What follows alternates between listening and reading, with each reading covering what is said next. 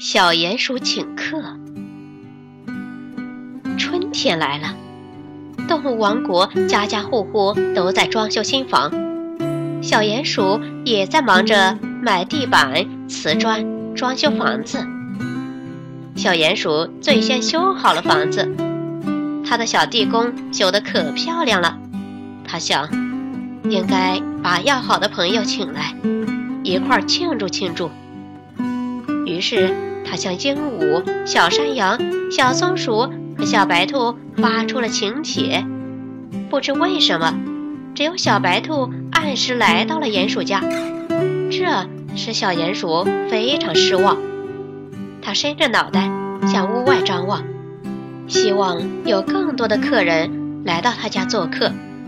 没想到冷落了小白兔。小鼹鼠自言自语地说。没想到，该来的没有来。小白兔不高兴了，他想：原来小鼹鼠认为我是不该来的呀。我走吧。小鼹鼠见小白兔要走，怎么留也留不住。正在这时，小山羊、小鹦鹉和小松鼠来到了小鼹鼠家。小鼹鼠没有拦住小白兔，心中十分懊恼。他摊开双手说：“哎，不该走的走了。”小山羊、小松鼠和小鹦鹉都惊呆了。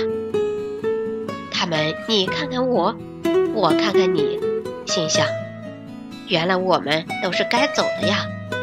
三个小伙伴连个招呼都没有打，悄悄地离开了小鼹鼠的家。